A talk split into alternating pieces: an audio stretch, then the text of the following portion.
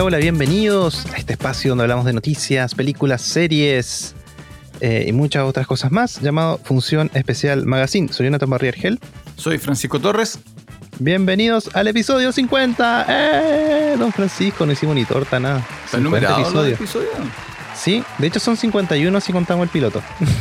Ah, perfecto, no tenía idea, no llevaba la cuenta. ¿Cómo ha estado, Jonathan?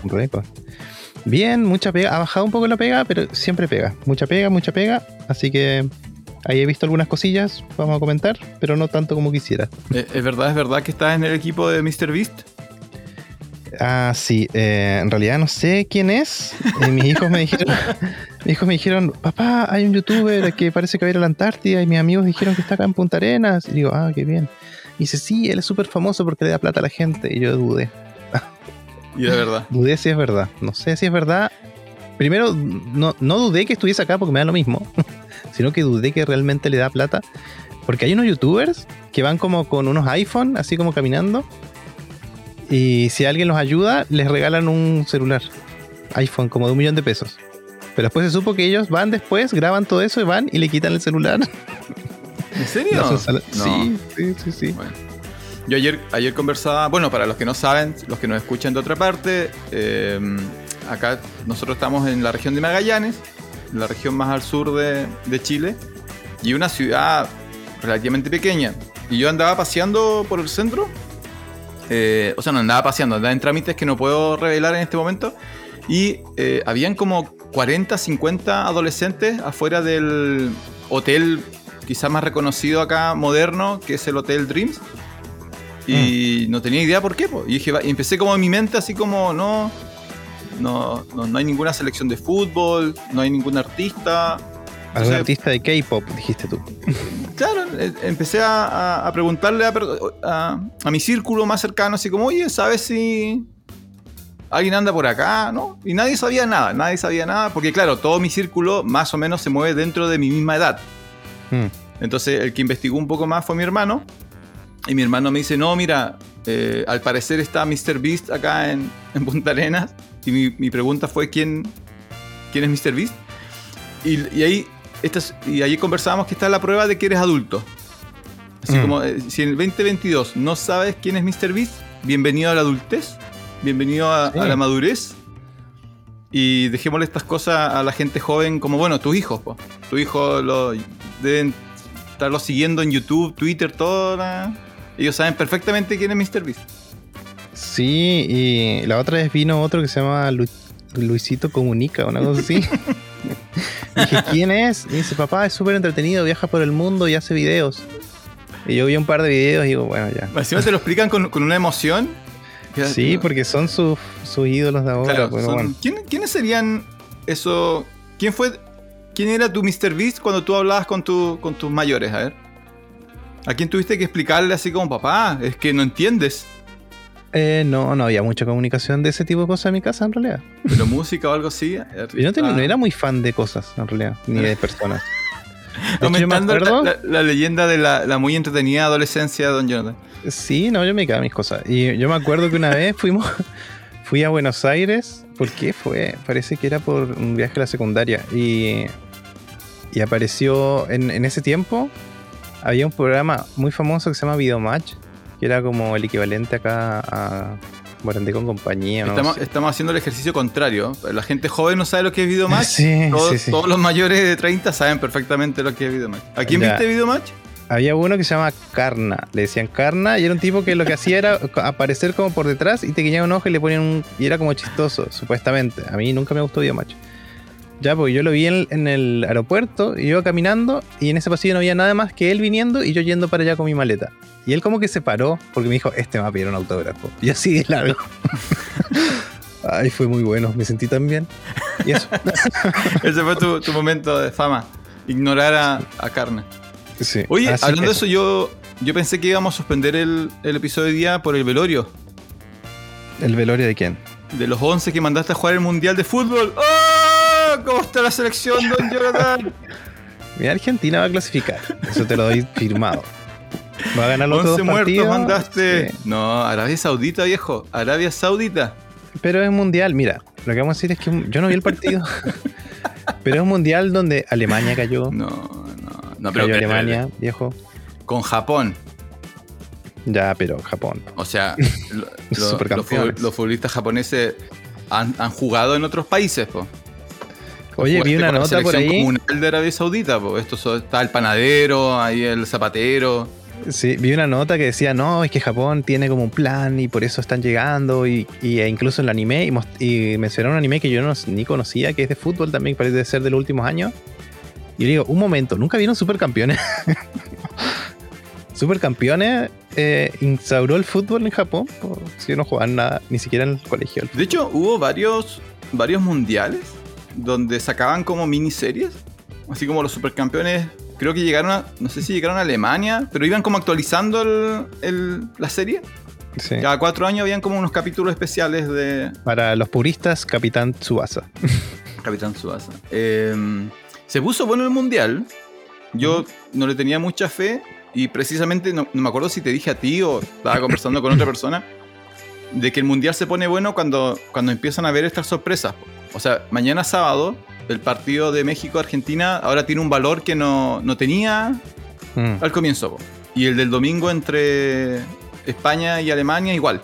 O sea, ahora son partidazos. Así como todo el mundo lo va a ver, porque todo el mundo va a querer ver qué pasa. Y esto no hubiera pasado, si hubiera pasado lo obvio, ¿no? Que era que, era Mm. que Argentina tenía que haber pasado por encima de, de Arabia Saudita y, y Alemania tenía que haberle ganado a Japón. Así que ahora se puso bueno, ahora se puso entretenido. El, los horarios igual Mm. calzan. A ti, a ti no tanto, me imagino, pero al final terminó sea, siendo buen horario. A la hora sí, que igual- la tele, hay, hay algún partido. Sí, me acuerdo, ¿no? ¿Qué, qué mundial fue que había que verlo de madrugada? Pero Mm. bueno, en fin. ¿Y cómo le va a Chile en su grupo? ¿Cómo le da ¡Oh! Chile? Ah, No, pero ya. ¿Sabes que yo? Una de las cosas, Ay, qué buena. una de las cosas entretenidas de, de que no clasifique es que puedes ver el mundial tranquilo. Ah, sí, sin estrés. no, hay, no hay estrés, no hay nada que sufrir. Así como.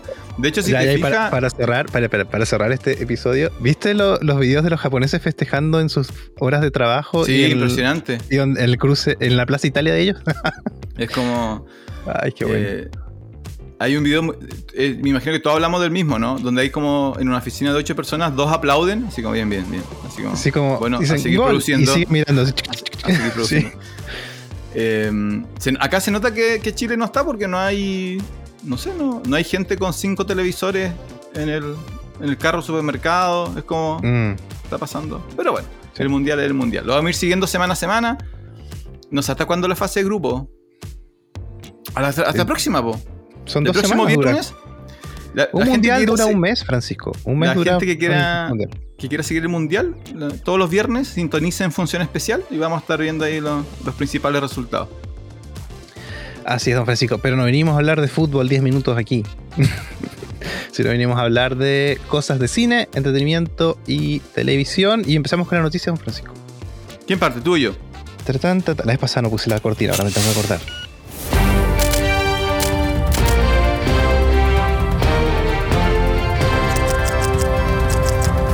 Yo tengo un 2, así que empiezo yo. Primero, Dale. se anunció el rodaje, lo que me parece muy chistoso porque yo no había escuchado el, el anuncio de que se iba a hacer una serie spin-off de Dune.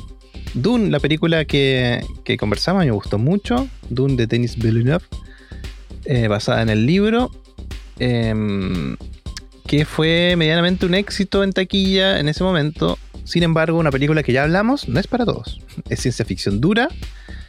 Y yo estaba feliz todas esas dos horas y tanto que estuve mirando la película, así con una sonrisa en el cine, y genial, quería ir dos veces al cine.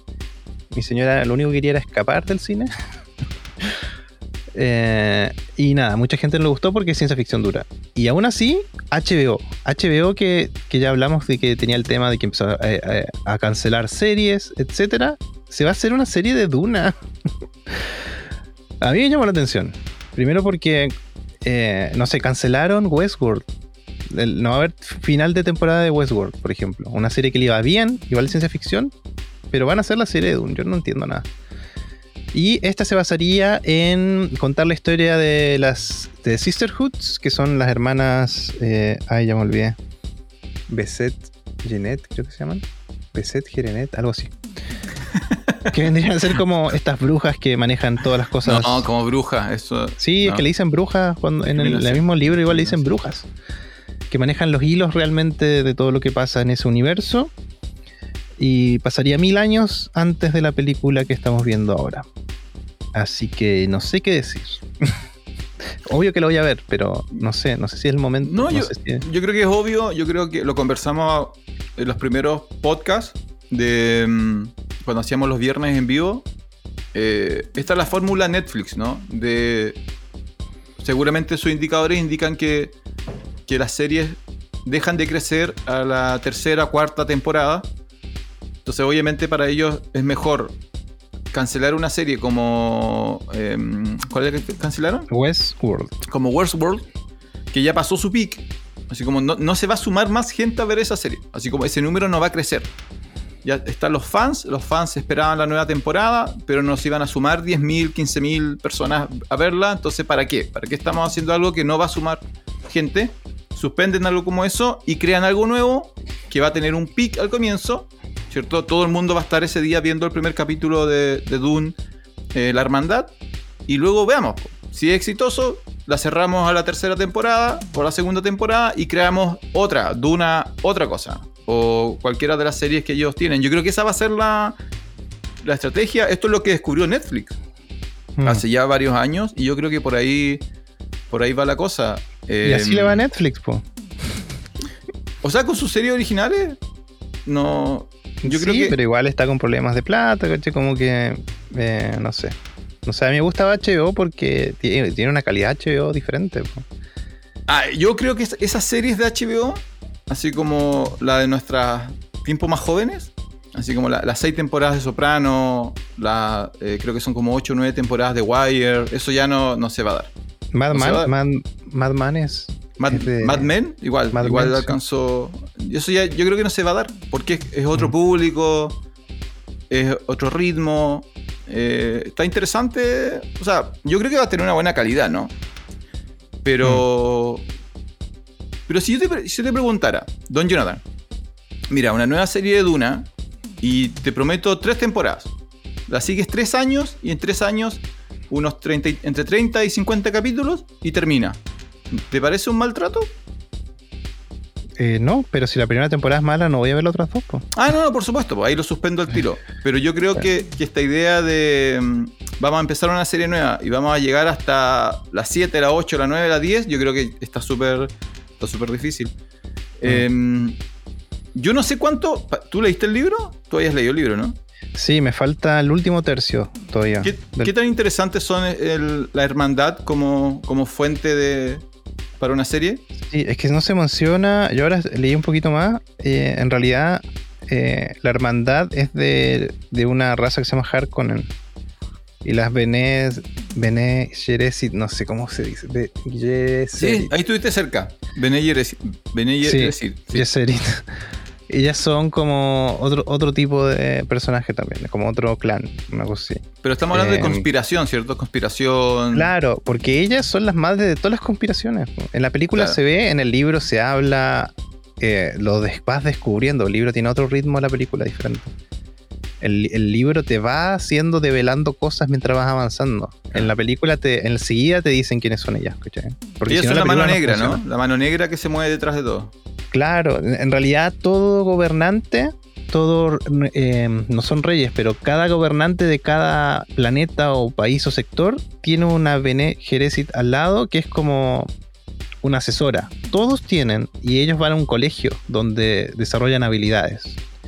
Y una Bene Gesserit tiene tantas habilidades y es tan poderosa que ella podría perfectamente matar a un rey o a un ¿cachai? Pero ellas siempre son como sumisas, pero en realidad eh, ellas como colegio, como escuela, llevan los hilos de toda la galaxia. Siguen un plan. Hay claro, un plan tienen un plan que lleva miles de años gestándose. Ahora, Ellos si piensan en cientos de años en el futuro, no piensan en lo que van a hacer mañana, ¿cachai? estamos, estamos en, en noviembre del 2022, estamos hablando de que en el mejor de los casos se estrenaría comienzos del 24, sí, media, ¿no? Última parte Puede del 23. ser, puede ser, porque recién ahora empezaron. O sea, recién están viendo los nombres. Eh, no, empezaron a grabar. Mira, a ¿Ya ver, a grabar? eh, Jonah Rank, que es el director, publicó en Instagram. eh, this- en este día eh, comenzamos a filmar Duna, The Sisterhood Sí, para HBO Max, a través de las maquinaciones, tomando lugar un miles de años, un mil, mil sí, se traducir, mil años antes de la historia que ustedes conocen. Eh, vamos a descender, vamos a adentrarnos. The Coven es como una comunidad, una cosa así. Ah, El mejor traductor. hasta donde ese día en el que se llamarán Bene Gesserit. Mira, Digan eh, conmigo, no debo temer. Eh, el temor mata la mente. Eh, ¿por qué sigues traduciendo? el No es la pequeña ¿Por qué- muerte por qué no que te trae. Ya, Esto es como ver un como ver un niño intentándose levantar por primera vez. El, mira, vinculado a esto, bueno, para cerrar ese tema, le tenemos fe, le tenemos fe, obviamente, ¿cierto? Mm, Si te Es Dune, HBO. Es Duna. Claro, como dices tú, todos deberíamos saber qué esperar. Así que yo creo que el éxito también de, de series como, ¿cómo se llama la Star Wars? Andor. Andor y la de los anillos, yo creo que, que son de ritmo menos vertiginoso. Yo creo que igual a- le abren la puerta a estas series. po. O sea, Andor, Mm. yo sé que se pone después, tiene capítulos de alta acción, pero no comienza con. No, pero sin embargo no es lenta como El Señor de los Anillos, ni como... Claro. No, tiene un ritmo de drama bien hecho. sí. De hecho, yo, vamos a hablar un poquito más después, pero Porque terminó, terminó la primera temporada, ¿no? la mejor serie del año. De Sí, todos los o sea, no, aspectos, no sí. sé con qué compite. ¿Con qué compite? Con- ¿Qué más cualquier serie que haya salido este año es la mejor. No sé, vamos a tener que hacer ahí una, una competencia. Bueno, eh, vinculado a eso, vinculado a, a lo que tú comentas, lo que comentabas de mm, la forma en la cual tomaban decisiones estas empresas, mi noticia tiene que ver con, no sé si viste la- los comentarios de Tarantino. Ah, no, a ver, que salieron a responderle también. Claro. de Marvel, entonces- ¿o no? Sí, pero esto fue, igual está como sobredimensionado. Tarantino fue a un, un podcast de comedia que se llama eh, Dos osos y una cueva. Oh. Eh, y lo, lo entrevistó uno de los comediantes, son dos, pero en esta ocasión estaba uno, uno solo que se llama Tom Segura. Eh, y es una entrevista de un par de horas con, con Tarantino, donde hablan al ritmo de Tarantino. Tarantino, tú le haces una pregunta y te responde como 90 segundos y, Y se responde solo dos veces encima. y se responde solo dos veces. O sea, era un, era un ritmo. Él no está ahí como siendo entrevistado a conciencia, él está hablando. Están hablando como dos, dos, dos amigos. Entonces, en algún momento están hablando de lo que Tarantino considera que es el, el cierre de la última gran etapa dorada del cine, que para él son los 70, los 80. Y él comenta en un momento que, que el, no que el problema que tiene con, con Marvel, o con la lógica de Marvel, es que Marvel no genera eh, estrellas de cine. Entonces él plantea que en los, nove- en los 80, en los 90, tú ibas a ver una película porque estaba Schwarzenegger, porque estaba Stallone, porque estaba... Él da, por ejemplo, eh, como ejemplo a Sandra Bullock, ¿no? Después de Speed, Mm. todos los que vimos Speed, después cuando salía la siguiente película, y así te la vendían, ¿no? La siguiente película de Sandra Bu- Bullock, y la ibas a ver, y era mala la película, pero bueno, te atraparon con Sandra Bullock, te atraparon con, con Tom Cruise, que él pone como ejemplo como el último gran eh, estrella de cine.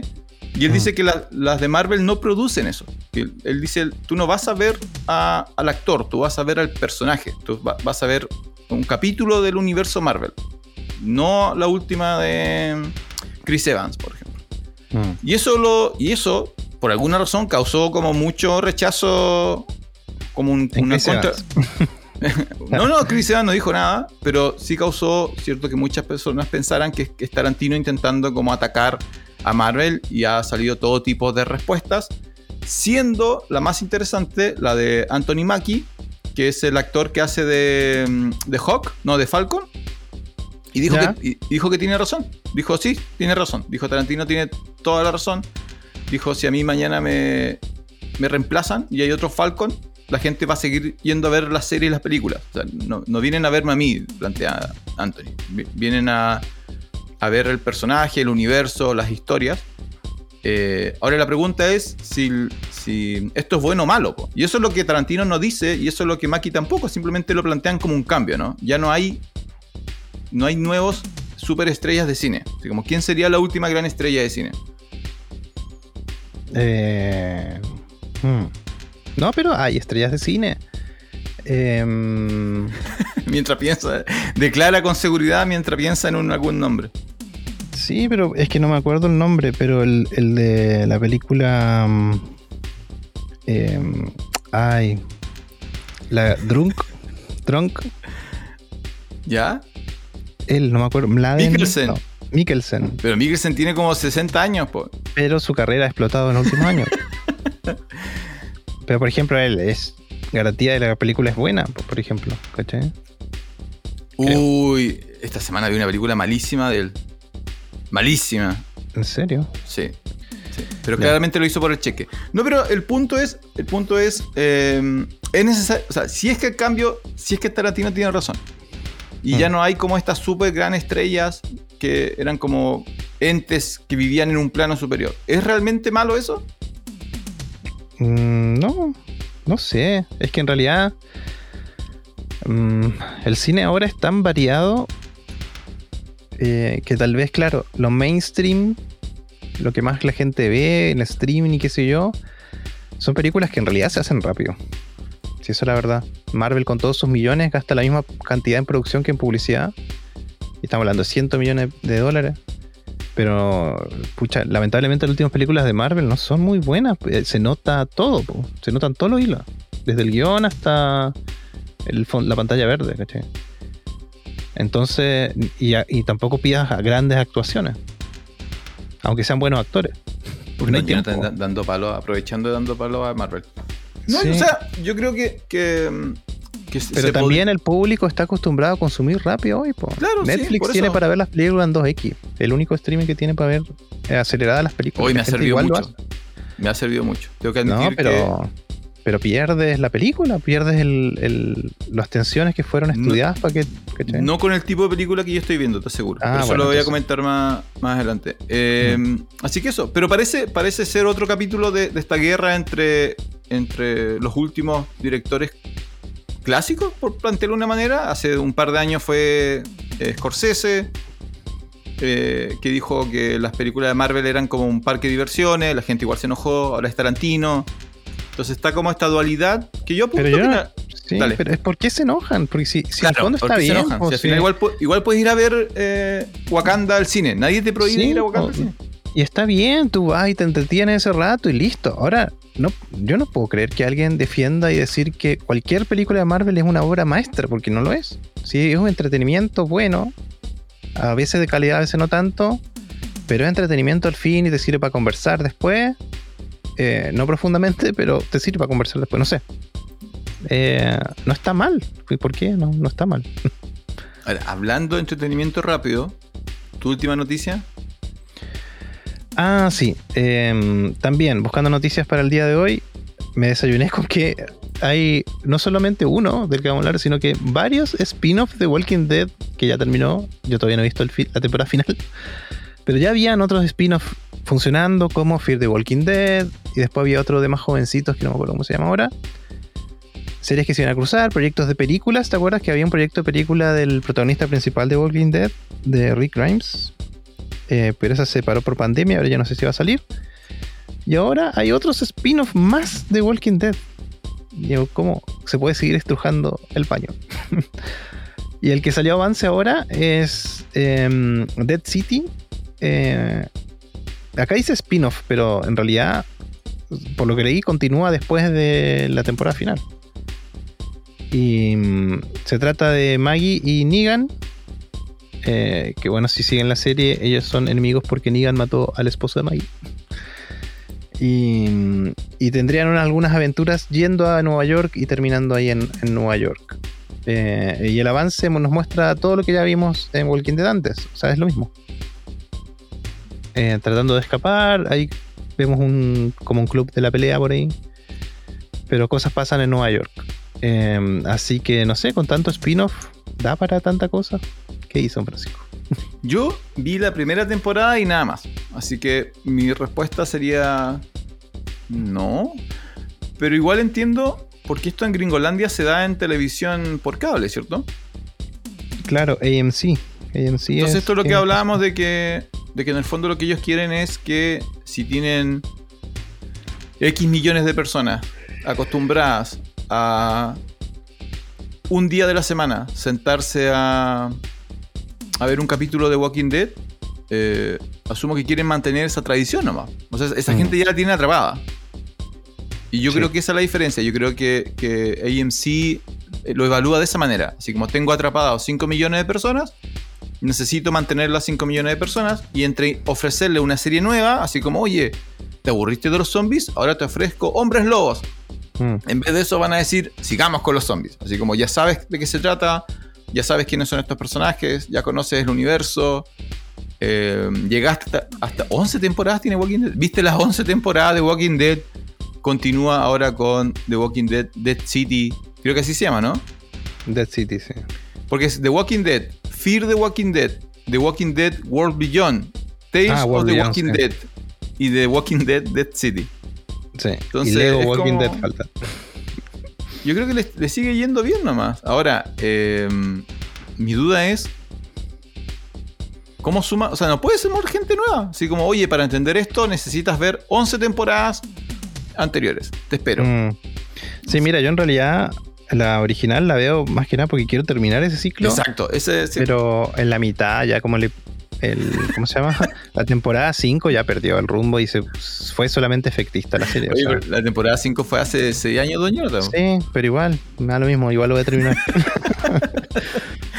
Porque eh, el Walking Dead era bueno, bueno, zombies y armas. Es que en el fondo por eso le pega a los yankees, porque son todas las los capítulos hay gente disparando flechas y descargando cartuchos eh, a los zombies. po. Y ellos, armas, armas, armas, Estados Unidos. po. Tú eres como, eres como un hincha San Lorenzo. Así como eh, en algún momento fueron buenos. Pero bueno, ya tengo la camiseta. Sí. Bueno, en fin. eh, Hay que seguirnos. ¿eh? El... ¿En, en Chile quién sería ese? ¿Quién no ha ganado hace mucho? No, no, no comparemos la Liga Argentina con la chilena. Unión Española, por favor. O sea, estamos hablando de décadas, centenios de diferencia. Oye, el. ¿qué Te iba a decir, Walking Dead. eh, claro, al principio era buena porque tenía todo el tema este de, de quién es bueno, quién es malo, que, a qué estamos dispuestos para salvar a nuestra familia y todo eso. Y, y al final, que, quién en, en un momento llega a eso, de, que, de quién. eh, nos, tenemos que matar a los otros para que nos dejen de matar a nosotros. Y Oye, que se pero- esa línea y todo eso. La primera el inicio de esto, la primera temporada, fue el 2010. Uh, ¿en serio? Imagina cómo era tu vida el 2010, doña Hernán. No me acuerdo. no me acuerdo qué pasó Solamente recuerdo que había Walking Dead. Esa es Sí. la única información que, que has guardado. Sí, así que eso, más, más y más eh, spin-off de Walking Dead. Así que tenemos Walking Dead hasta que se acaben los tiempos. Esto es como. eh, Nunca fuiste fan de. Mis padres son muy fan de. Eh, La ley y el orden. O sea, cuando lo veo me pe- quedo pegado mirando, pero no, no fan. Así esto no. parece la ley y el orden. Así como. En eso se va a transformar Walking Dead. Así como. Mm, Un montón Sí. de series interminables. Bueno, ojalá le vaya bien. Si al final siempre. Si la serie es buena, que le vaya bien. Simplemente la eterna duda es. Se podría haber gastado estos recursos para contar otra historia, otra, dar un espacio nuevo a alguien que. Pero bueno. O sea, se podrían haber gastado estos recursos en salvar a los niños de África por un año, no sé. pero ma- mantengámoslo en el género, mantengámoslo en el género. Sí. Bueno, en fin.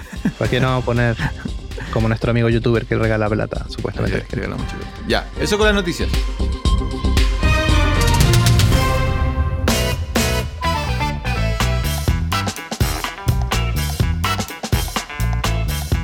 Ah, sí. Cer- cerramos el bloque noticias, don Francisco.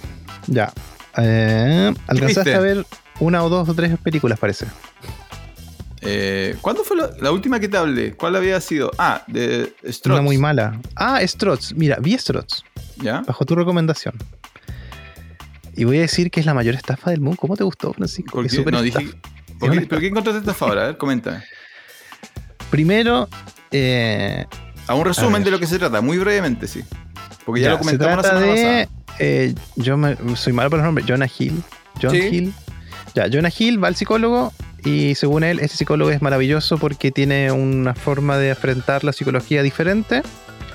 Y dice, a este hombre hay que hacerle una película sobre él. Entonces hace este documental, donde hablan eh, acerca del método que tiene él para afrontar las cosas. Y al principio ya te dicen que lo que él quiere es darle herramientas al paciente para que él vea un cambio muy rápido en su vida eh, a, a- ¿cómo se llama? a contrapunto con la psicología psicoanálisis eh, tradicional que en el fondo te escuchan, te escuchan, te escuchan y, y capaz que a los cuatro años recién tengas un, un avance. Así parte. Así, así funciona. Eh, no funciona así, por, por eso me, me pareció mala la serie. Ah, ya, dale, dale. dale. Sí. Y eh, en, al- en algún punto de la serie, del, de este documental, eh, Jonah Hill dice, hoy voy a ser eh, sincero contigo, pero en realidad esto no está funcionando. Llevamos dos años grabando y queremos hacerlo de otra forma porque, porque al principio le dice, no, no, no, si no vamos a hablar de mí, vamos a hablar de ti, se trata de ti. Así como él trata siempre, el psicólogo, tirarle palos a él para que hablen de algunas cosas y él poder demostrar sus herramientas. Y claro, en esa conversación le dice, sabes que esto no está funcionando, llevamos dos años grabando, no avanzamos, en realidad quería decirte esto, esto es falso, esto, y como que empiezan a mostrar los hilos detrás de lo que estábamos viendo. Y le dice, ya, ¿qué necesitamos para avanzar? Y, dice, y el psicólogo le dice, en realidad necesitamos que hables de ti, porque si no yo no puedo mostrar mis herramientas. Y empiezan a hablar y hay una, una como una apertura y ahí realmente muestran el método que tiene él. Eh, si no sabes nada de psicología o fuiste un psicólogo, eh, eh, en realidad sí te puede causar algún alguna impresión las herramientas que usa él, pero sinceramente son todas herramientas de psicología que existen. Les puso un nombre fancy nomás. Eh, y, pero lo, que mayor profesa, la mayor herramienta que él dice que en el fondo él quiere darle herramientas para que la gente cambie. E incluso Jonah Hill le pregunta, ¿no te arrepientes de eso? Y él dice, no. Pero en realidad sí, porque no todos los casos son iguales. O sea, tú no puedes aplicar esas herramientas sin tener un análisis pequeño de la persona que se lo estás dando. Así que, no sé, peligroso. Ahora, yo Van a cuando, haber denuncias del, del colegio de psicólogos. yo cuando te lo recomendé, yo el, el momento en que pensé en ti cuando vi esto es el momento donde él, eh, de pasado los primeros 15 minutos, cuando se supone que tú lo que estás viendo es una, una entrevista improvisada, Mm, y Jonah Sí. dice, eh, eh, para mí como director esto no está funcionando y llevo dos años y, te- y al final la habitación donde estaban no era una habitación real, sino que era un, un set que habían construido y al final él incluso estaba con una peluca porque había tenido que cortarse el pelo. mm. Entonces tú- yo pensé a ti como, como creativo. En ese momento respecto al- a lo que Jonah Hill, no como paciente, sino como director de un documental. Mm. ¿Lo, lo- lo pudiste ver de esa manera? ¿Eso a ti, ¿Te pasa a ti eso que de repente estás grabando y dices esto no está funcionando? ¿O, o cómo, cómo alguien que intenta construir algo eh, logra como sa- salvar esos obstáculos, no? Sí, Pensé- es que mira, yo tuve una clase, eh, yo tomé clases con Maite Alberdi, la directora del, del agente Topo, ¿te acuerdas? Sí, sí. La, la- el documental chileno del viejito que va, bueno. Yo tuve clases por cuatro días con ella y, bueno, ella nos habló de su método que es muy diferente y ella alcanza el documental de otra, de, otra forma. No superproducción, un equipo chico de tres, cuatro personas eh, y lo que más lleva es la investigación, tú tienes que investigar, y yo, nos habló de todo eso y la forma en la que ella aborda el, el documental. El documental, como lo muestra Jonah Hill, es una superproducción donde está detrás de cámara están trabajando 20 personas, ¿cachai? Sin contar la postproducción que es hacer eso, ese juego de la pantalla verde y qué sé yo. Y, hay detalles como cuando él dice, en realidad "Ah, lo vamos a hacer así nomás, y que se vean los hilos, y las X que están pegadas atrás, que cuando tú trabajas pantalla verde y mueves la cámara, tienes que tener un, un- un punto de referencia para que saber para dónde se mueve el fondo, ¿cachai? Y tú haces unas cruces que tienen que ser perfectas porque si no después el, el que es súper difícil. Y ellos a propósito pegaron las cintas mal, ¿cachai? O sea, no pegarlas chuecas, sino que como despegadas. Y ese, ese me parece súper eh, falso. Es como que él dice, oye, lo vamos a hacer así nomás, que se vea todo, pero es falso a propósito. Y me molestó mucho. Porque pierde todo el tema del documental. Y ya al final, cuando él le dice, eh, ¿qué quieres hacer? Quiero irme a descansar. Bueno, y cruza una puerta de mentira y se va a dormir a la cama. eh, ahí perdiste todo el documental. O sea, son todas situaciones forzadas. Y cuando él se muestra em, vulnerable, que le pregunta sobre un par de cosas y él dice no quiero contestar y después las contesta, hace el contrapunto de eso a cuando él empieza a preguntarle al psicólogo cosas personales de él, la forma en que le pregunta, ¿cachai? Como es súper mal entrevistador él, ¿cachai? Es como yo acá en Chile vi a Luis Jara, por ejemplo. Luis Jara, así entrevistador, él, te pregunta, hola Francisco, ¿cómo estás? Eh, ¿Qué piensas de la muerte de tu abuela? ¿Cachai? Como que no te prepara, como que la, entrevista no es preguntar, la entrevista es llevar al entrevistado a un punto donde sienta confianza y ahí le pregunta las cosas, ¿cachai? A mí esas cosas me molestaron de, de Struts. Un buen ejercicio sí, ahora no. Eh, sepan que el psicoanálisis no es tan así como lo muestran ahí, en realidad sí, el psicoanalista tiene que conversar con, no es solamente que escucha, él va conversando con y a la tercera, cuarta sesión ya le dice por dónde va la cosa, no es que te escucha un año y después te dice, eh, eso. Las herramientas existen en el, psicoanálisis y son así, pero más que con otro nombre. a mí, como te decía, a mí yo creo que mm, que yo creo que lo decía la semana pasada, dependiendo de cuál es tu acercamiento a la obra, eh, yo creo que sacas distintas cosas o tus reacciones son distintas y yo por eso quería que la vieras porque a mí lo que me pasó eh, es que el, también el momento en el que, el momento final donde va a la cama, mm. como que y, me sacó, ¿cierto? Como que parece, es demasiado sobreproducido y pone en jaque un poco la honestidad de todo lo otro que tú has visto, ¿no? Entonces, como que te hace dudar de todo, así como, ¿qué es real de lo que estoy viendo? Si, si en realidad, como dices tú, hay 20 tipos eh, detrás de cámara. Entonces, pero aparte están estos mensajes de psicología que él, yo creo que la, gracia que tiene él es que lo, lo, los propone como de una manera súper como, eh, como Instagram, ¿no? Sí, claro, son, son cosas que caben en una, en una imagen. Entonces, y además está todo este tema de Jonathan Hill, de que él, él, quizás es de la última ola de mm, estos actores que, la gente reconoce por su nombre, que alcanzó a, trabajar con Scorsese, con Brad, no con Brad Pitt, con Leonardo DiCaprio, mm. y que uno esperaría que él va a liderar la última o la próxima ola de, la generación. Habría que ver qué, pasa con, en ese sentido. Pero claro, está esta eterna duda de qué, es lo que realmente estoy viendo y si realmente es, qué tan honestas son los mensajes que están dando. A mí me, interesó en ese sentido, así como era algo distinto que, que ver. Y, pensé en ti en ese momento, bueno, en el momento del, cuando él se expone como creativo, ¿no? Que, esto no es una entrevista honesta, sino que esto es algo que, un producto que, que Jonathan quiere producir. Y me, dije, ah, Don Jonathan seguramente tiene momentos así, ¿no? Donde tú mm. tienes que, cuando tú grabas a los novios, les dices así como, oye, pero véanse, así como sonrían, así como, este es el día más feliz. Es que hay técnica, es, que sí, hay técnica. Tú no, le dices a la novia, sonría. Haces que sonría, ¿cachai? Hace, hace como que estás feliz, ¿ya? Como No, tú le dices algo para que se ría. Es como, no sé, piensa ahora en tu novio y tal cosa. O le digo, oye, ¿sabes que tu novia se cayó cuando estábamos haciendo la... y se ríen? Claro.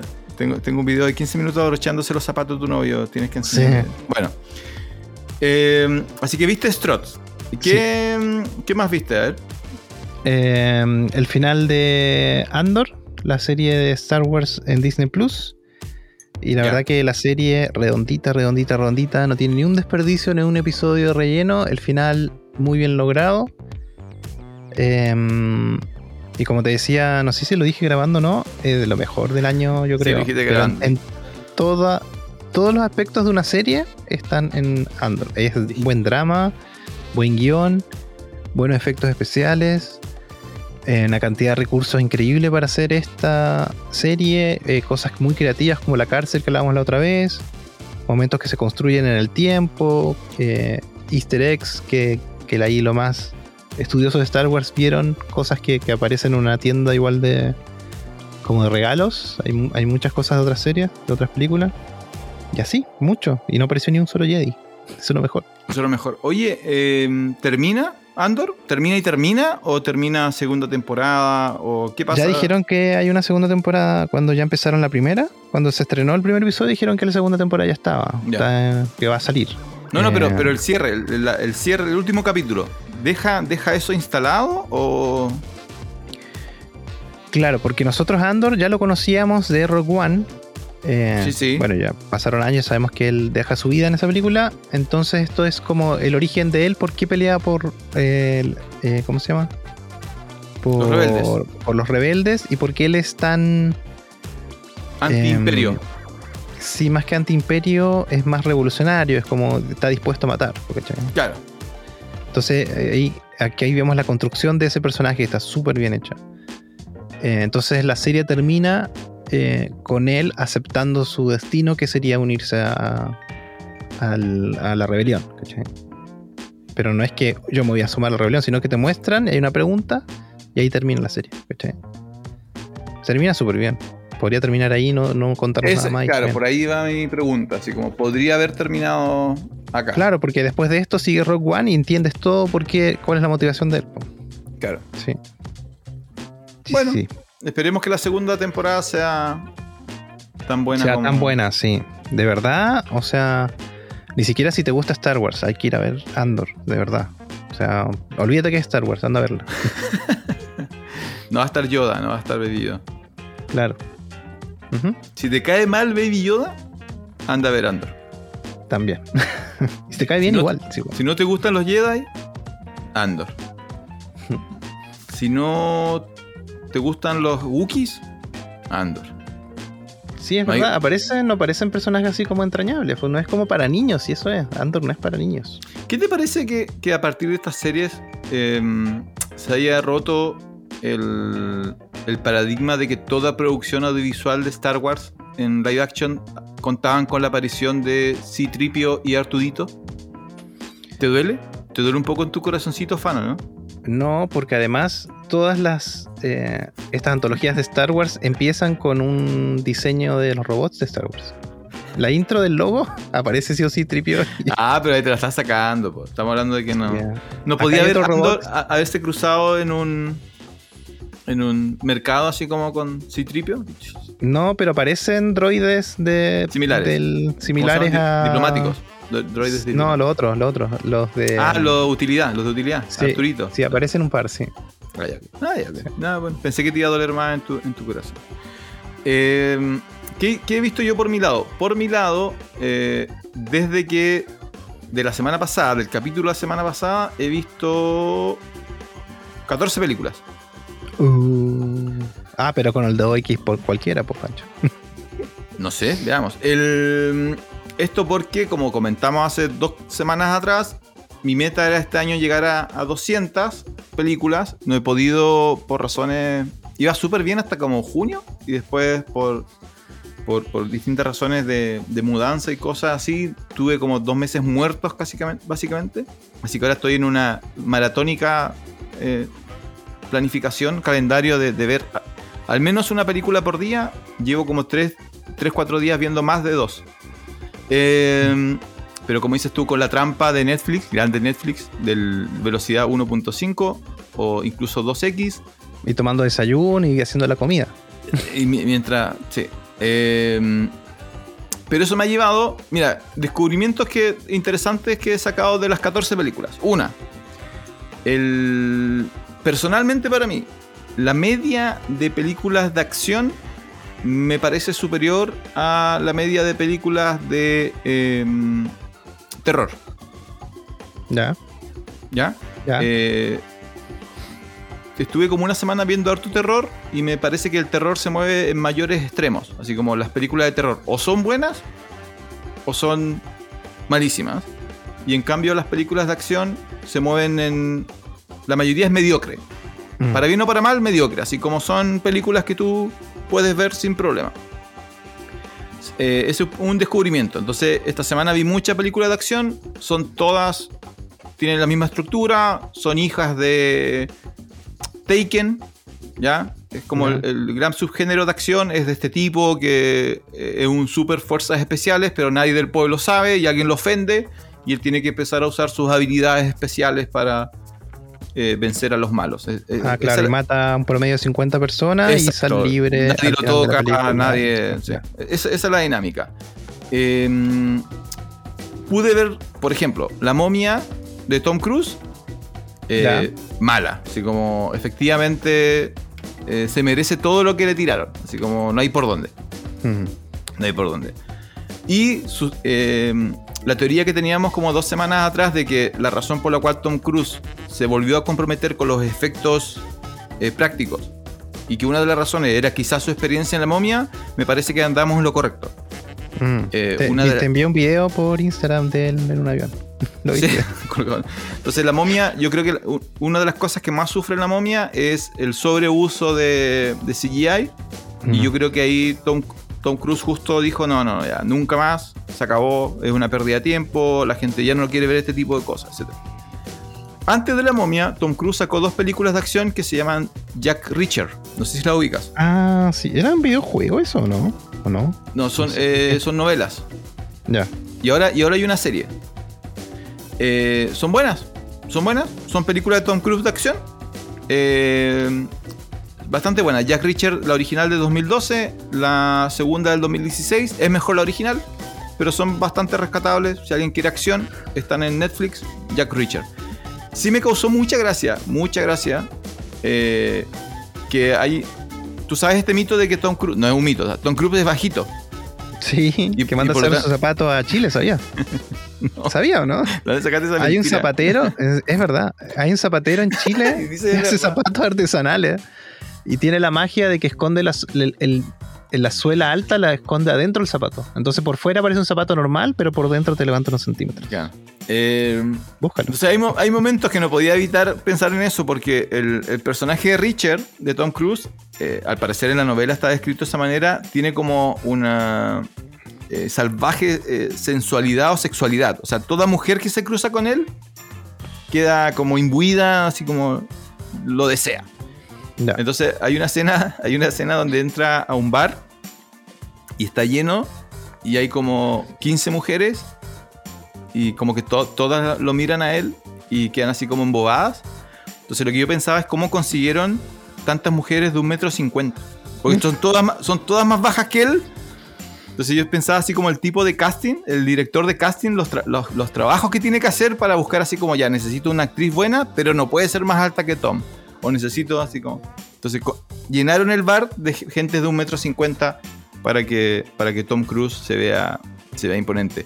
Eh, ¿qué, otro- ¿Qué otra cosa vi? Ah, eh, Polar de Matt Mikkelsen, malísima.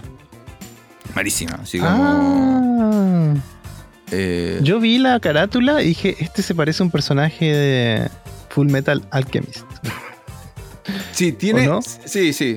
Lo que pasa es que, mira, es súper rara. Como el Es, jefe de, de los alquimistas o algo así, el grandote. es, es una... sí, tiene algo eso. Es una película que, que intenta ser como absurda, comedia de acción y tiene como esta, esta cosa de que hay, son, todos los personajes son asesinos y todos asesinan de distinta manera, pero no logra eh, coordinar los elementos para que sea creíble. Entonces, en el fondo, eh, la tiene momentos de comedia, pero no te hace reír realmente y no calza bien con los momentos dramáticos, con los cuales no te comprometes. Los personajes que se supone que son amenazantes no resultan serlo, así como no crees nada de la película. Entonces, un, un- experimento que, falló. Si pueden saltarse Polar, sáltense Polar del 2019. Una pena porque yo creo que en este momento es el punto más bajo en la carrera moderna de Matt Mikkelsen. Eh, si quieren ver lo que Polar intentó ser, es el tren bala de Brad Pitt. Ah, ya. ¿Ya? Es, es la misma idea, pero está súper bien ejecutada en el tren bala y está súper mal ejecutada en, en Polar.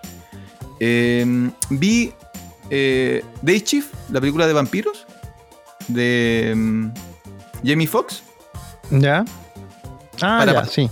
para pasar el rato, para comer palomita, una comedia de acción. Listo, eso es. No se toma en serio a sí misma, harto humor. Así que. ¿Sirve que sean vampiros o da lo mismo? Podrían haber sido zombies. Podrían haber sido. No, no, tienen que ser vampiros. Eh, de hecho, la, la- la primera secuencia, la primera secuencia de acción, la, la introducción a la película, eh, hay- en algún momento tuvieron que tomar una decisión si transformarse en comedia o en acción. Si hubieran elegido acción, también no hubiera funcionado, porque el- la película comienza con él peleando con un vampiro y está súper bien hecho, es súper interesante la forma en la cual se imaginan la mitología de los vampiros. Mm. Eh, es entretenida, pero no, no, no esperes nada más que acción. Así como humor y acción, Day Chip. Eh, y la última que quiero mencionar, una película que. ¿Sabes? Mira, ¿sabes lo bueno de, esto- de estos retos que me impongo? Que me obligan a ver películas que no hubiera visto de otra manera. Para bien o para mal. Vi una película llamada The Outlaw King. No sé si la, la ubicas. no. Eh, espérate, voy a buscar el actor. Es este actor famoso de- del remake de Star Wars. Eh, Del Chris remake Pine. de Star Wars. ¿Ya? O sea, Star Trek, Star Trek, perdón, para mí son lo mismo. Ya. Eh, Chris Pine, Star Trek, el eh, hizo una película, es del 2018, se llama Outlaw King, que la traducción no se traduce bien. En realidad, la idea del nombre es algo así como. Eh, eh, Fuera de la ley. El, el rey fuera de la ley, así como Sí. bandido y rey, una cosa así. Y yo no sabía, esta eh, técnicamente es la secuela de Corazón Valiente. ¿Cómo? Histo- históricamente es la secuela de Corazón Valiente. Ya. Do- pero donde Corazón te- Valiente, la película históricamente no es tan precisa, ¿cierto? Por No eso, pero así. donde termina Corazón Valiente, que es que atrapan a. atrapan y matan a, a Wallace. Y dejan cada uno de esos miembros en un puente de Inglaterra. Eso. Exacto, ahí, ahí toma Outlaw King. Ya. Sería el rey Robert. No, ¿No? Pine Ah. es eh, Bruce. Es Robert Bruce. de Bruce. Robert de Bruce. Ah, él, po. Ya. El que traiciona a Wallace. El que el Sí. papá. Ya, él. Él es el protagonista de esta película. Ah. Y parte de ahí.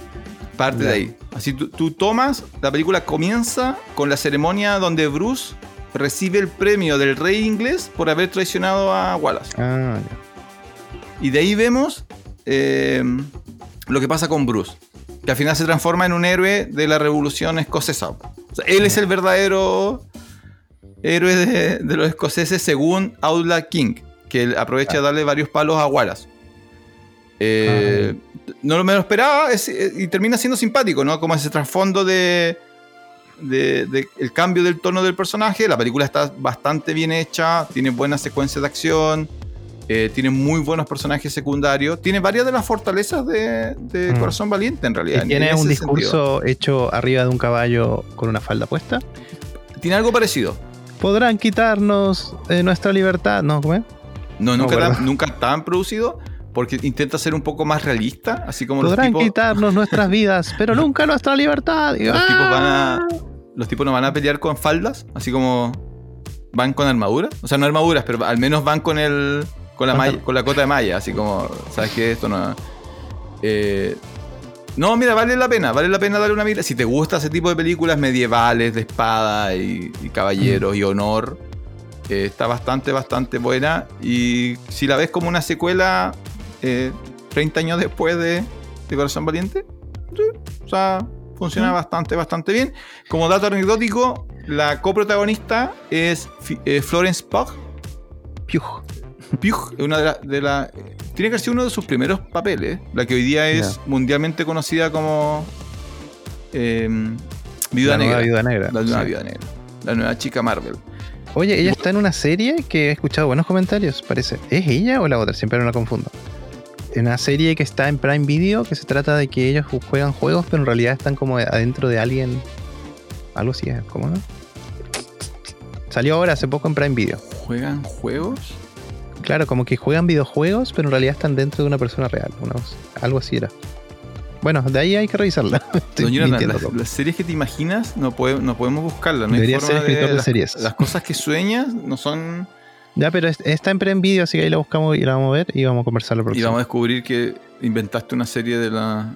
Sí, la que no inventé, Don Francisco, es la serie que está ahora en Netflix y se llama 1899, de los creadores de Dark. Esa gran serie que nos dejó los años de pandemia.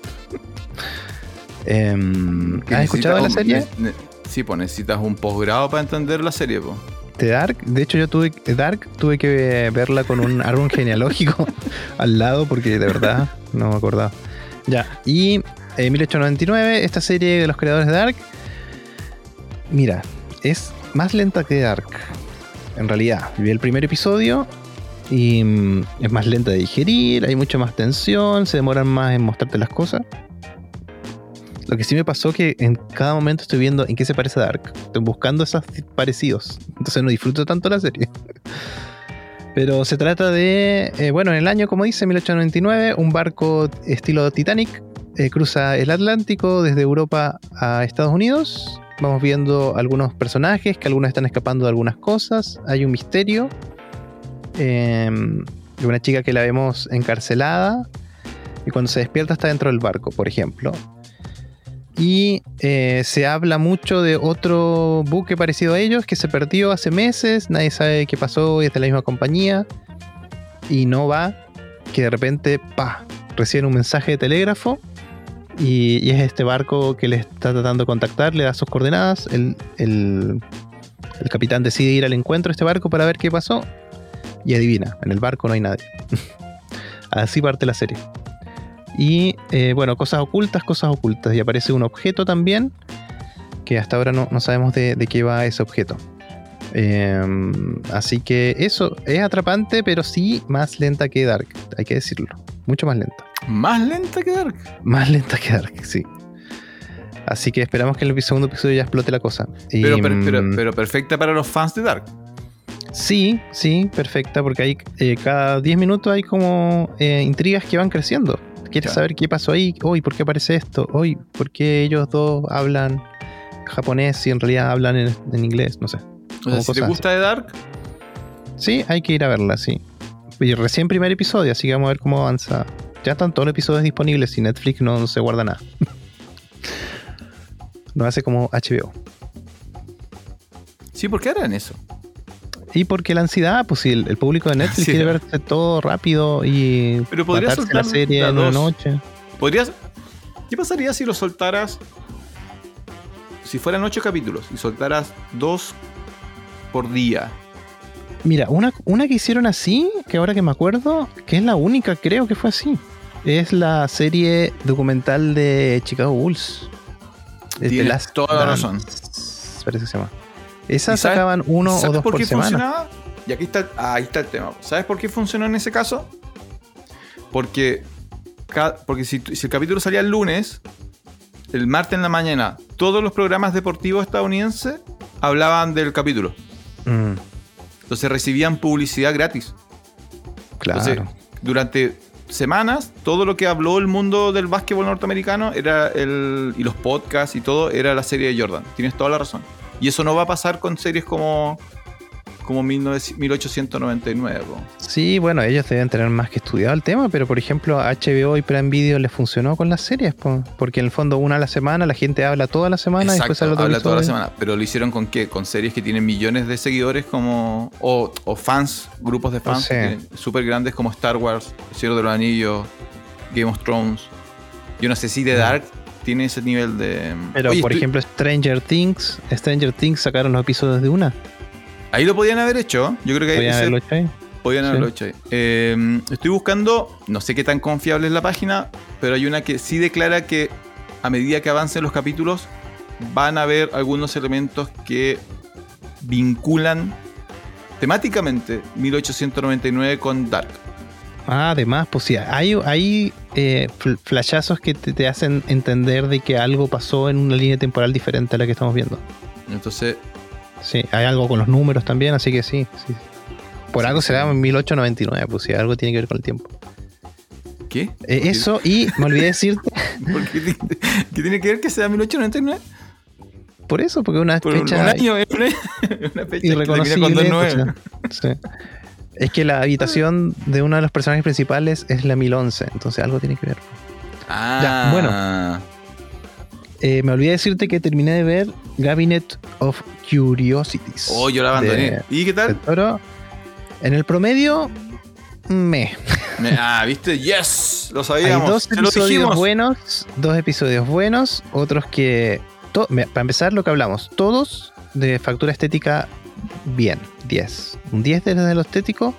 En la forma de cómo se cuentan las cosas está el problema. Son demasiado estiradas. eh, algunas no tienen mayor sorpresa. eh, y eso. Se ve en la mano del, del director, sí, eh, pero de alguna forma todas están contadas de una forma bien estirada. Podrían haber sido más cortas todas las. Mm. Podrían ser cuentos más cortos. Pero se lo dijimos, función especial se los dijo que la serie era estaba bien y ahí nomás. Eso es. Sí. Hay No, dos pero- episodios que sí me gustan y los voy a volver a ver capaz que el año que viene, pero el resto no. Pero No. como siempre, sí, para ver algo, simplemente no era, no era la gran serie que, que durante un par de días se le hizo mucha publicidad, particularmente por, porque estaba metido la mano de, de Guillermo. Guillermo. Eh, bueno, por ejemplo, y para ir cerrando, ya que me, me tiraste el palo de ver las cosas en 1x5 o 2 velocidad, claro, hay- esa serie yo no la podría ver, a- ¿me entiendes? Esa serie yo me siento a verla con calma. Mm. ¿Me entiendes? Pero cuando veo la momia de Tom Cruise, la- le mando el 1x5, así como. Ah, claro, sí. Pero no el terror con el, la acción más rápida es mejor. con el- Sí, de repente hasta queda mejor. El, el terror y, y el suspenso claramente no funciona con, con 1x5 o 1x2. Yo esta semana voy a intentar. Han salido varias películas que me interesan eh, nuevas eh, o durante este último periodo. Eh, tengo anotada, ojalá la próxima semana la, la, la pueda ver. El, hoy este- nosotros ya vimos Barbarian. Mm. Smile, no sé si salió Smile o no. Smile salió en el cine hace mucho tiempo. ¿O no? Eh, ¿O salió ahora? Yo es que vi el tráiler hace mucho tiempo yo. Smile, bueno, quiero fijarme. está si por la- y hay una que salió que se llama Pearl. Pearl, ¿sí? Perla. Pearl, Sí, ¿la ¿En viste? serio? ¿Pero tú no la habías visto? No. Dijiste que era mala. Es la secuela de X. XV. Ya, X tengo que verla. Y Y después X va no a salir gustó. la otra. Hay otra más. Va a salir Ya. la tercera. Voy a ver Son Pearl. tres. No, XV, X no me gustó. Pearl no la he visto. Esa quiero ver, Ya. quiero ver, porque dicen que está bien, pero no me gustó Mm. la, la- Ya. Y Eh, está la de la cena que habíamos visto el tráiler que está. mm, Ah, pero no ha sé. salido, po. se La- está en cine ahora. Ah, salió en el cine recién. ¿La come manjar? Come manjar. ¿No es esa la. ¿Cuál, cuál película de la cena? La que los invitan a una cena y es como muy bacán la cena. Y algo pasa que es medio terror. ¿Y quién es la protagonista? Anya Taylor y Joy y hay su, varios. sabor, su sabor favorito. Ah, Eh, sí, helado el helado de dulce leche, sí. Ah, ya entendí ahora, jaja. Ya, pues necesito velocidad, Sí. pues, doña Jonathan. Esa, y hay una que no sé si salió ahora, em, pero se está hablando mucho que se llama The Triangle of Sadness. Sí, sí, pero, pero yo creo que. No, no. Está disponible en HBO, me llegó el mail. em, esta película que fue muy. ¿Cómo se llama? Don't Worry Darling. La película que fue Uh, famosa por que- sus enredos amorosos en la vida real. Claro, la película que, que no tiene nada, ninguna razón dentro de la película. Todas las noticias Está- fueron de afuera, así como la Sí, directora, los actores, las peleas. Y hay varias cosas que entraron al streaming que, que se han estrenado hace poco, han entrado en streaming, así que quiero revisar también por ahí. No, pues la otra semana debería ser, debería ser cargado el, a películas nuevas. Eso, y mañana todos a ver México-Argentina, el domingo España, Alemania. El mundial se puso bueno. Podríamos hacer un podcast paralelo. ¿Cómo se llamaría? Función. O como esos que miran, se graban mirando la tele y se toman las cabezas. ¿Viste que hay como canales de YouTube que miran el, el partido Ah. y se graban haciendo cosas chistosas? Oye, pero nosotros tenemos uno de esos. Lo, no- lo- lo tienes guardado en la bóveda. Sí, eh, que nos, nuestra nos ponemos caras a- chistosas precisamente. Nos tomamos la cabeza de como que estoy viendo. Están haciendo esto. Con tanta Ya, ya. Eso, yo voy a seguir con mi misión de ver 10 películas, entre 10 y 14 películas por semana. A ver Muy si bien. lo logro de aquí a- al 2023. Sí, oye, hay que empezar a ver películas de, del Oscars. Oscar, viejo. Sí. Sí, sí, Mm. sí, sí. Tuve que buscar qué película llegó a Chile. Y es una película bastante dura, parece. ¿Ya está, ya? ¿Ya está la que mandó Chile? Todos mandaron películas ya, sí. Eh, sí, ahí vamos a conversar después. Es de un caso de, mm, de algún abusador de menores y cosas así. Uh. así que ahí vamos, sí. ¿Por qué no Terrible. pueden mandar cosas positivas? Una comedia. Sí, pues que Chile no, pues Chile no es un país positivo. Pues Hay otra, hay otra forma de ese drama. Bueno, ya, don Jonathan.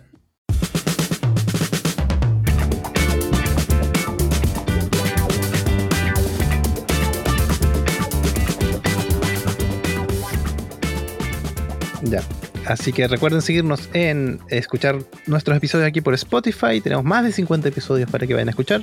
De diferentes estilos, temáticas y estados de ánimo.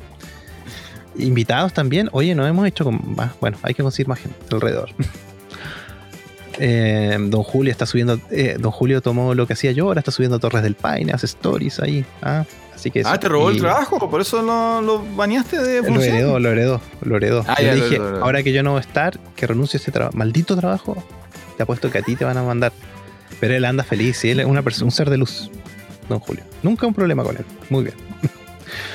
Así que eso. Soy Jonathan Barriergel Soy Francisco Torres. y esto fue un episodio más de Función Especial Magazine. Adiós. Eh,